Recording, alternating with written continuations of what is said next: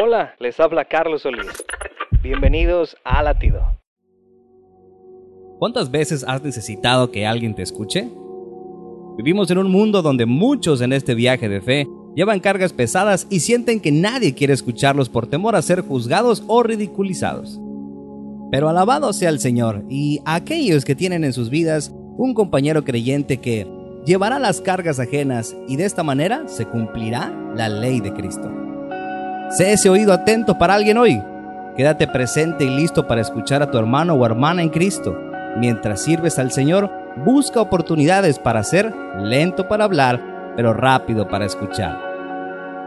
Como el autor Krista Tippett dijo una vez, escuchar es estar presente, no solo estar callado. Latido les llega a través del ejército de salvación.